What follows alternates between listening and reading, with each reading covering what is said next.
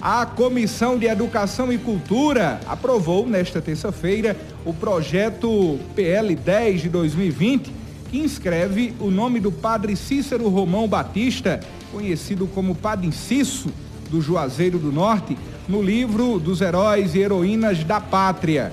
A proposta da Câmara dos Deputados foi relatada pelo senador Cid Gomes, do PDT do Ceará. Caso não haja recurso para votação em plenário, a proposta seguirá para sanção. E os senadores Paulo Paim e Cid Gomes relatam a importância do Padre Cícero para o Brasil.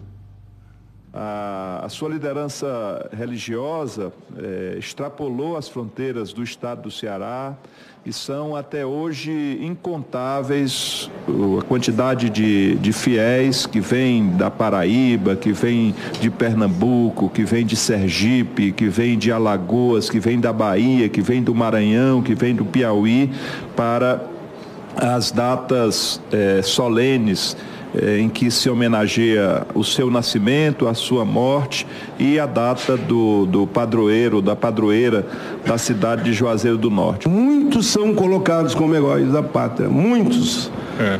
Alguns eu lanço dúvidas. É. Esse aqui, eu diria, o padre Cícero, é uma alma iluminada.